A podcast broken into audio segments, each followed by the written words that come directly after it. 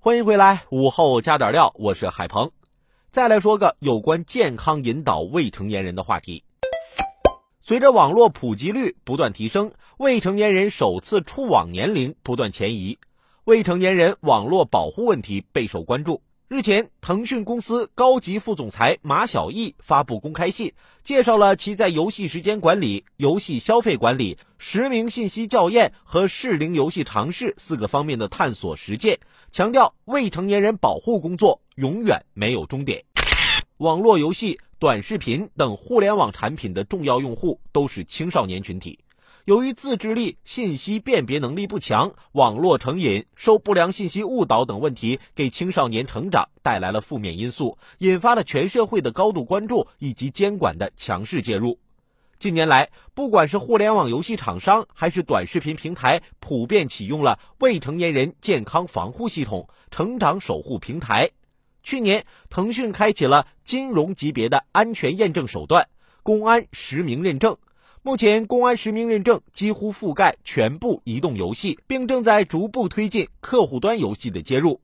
今年六一前夕，国家网信办统筹指导十四家短视频平台、四家网络视频平台统一上线青少年防沉迷系统。至此，国内已经有二十一家主要网络视频平台上线了青少年防沉迷系统。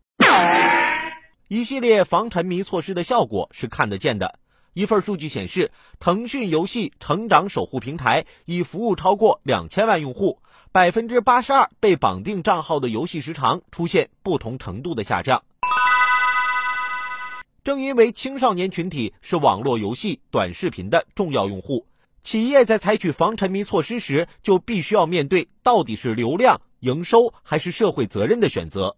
然而，在未成年人的健康成长面前，企业其实没有选择可言，必须把社会责任放在第一位。事实上，从企业的长远利益来看，如果不履行好社会责任，困于短期利益，那么这样的企业也不可能有长足的发展。所有关系未成年人成长的网络平台，都要有壮士断腕的勇气和魄力。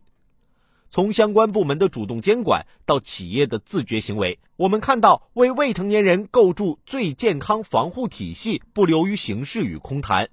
当然，还要看到未成年人沉迷网络还有着复杂的社会原因，最根本的是现实家庭、学校生活不能完全满足孩子的社交、情感、陪伴等需求，孩子自然就会到游戏、短视频中去寻求补偿。